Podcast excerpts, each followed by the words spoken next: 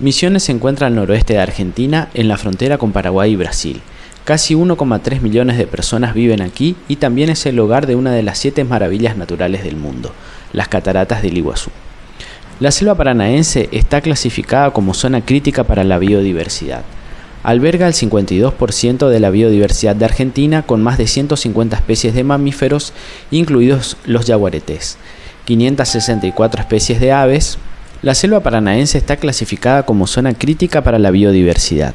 Alberga el 52% de la biodiversidad de nuestro país, con más de 150 especies de mamíferos, incluidos los yaguaretés, 564 especies de aves, 260 de peces, 116 reptiles, 68 de anfibios y miles de especies de plantas y hongos. La investigación ha demostrado que los bosques vírgenes tienen una gran importancia para la mitigación y adaptación al cambio climático, la preservación de la biodiversidad, la gestión de las cuencas hidrográficas y las culturas y medios de vida de los indígenas.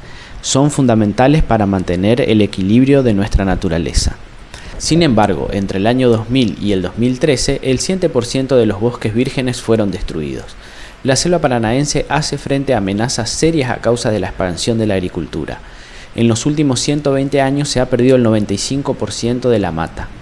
Del 5% restante, la mayoría está en la provincia de Misiones. La pérdida de selva ha tenido un impacto devastador sobre la flora y la fauna.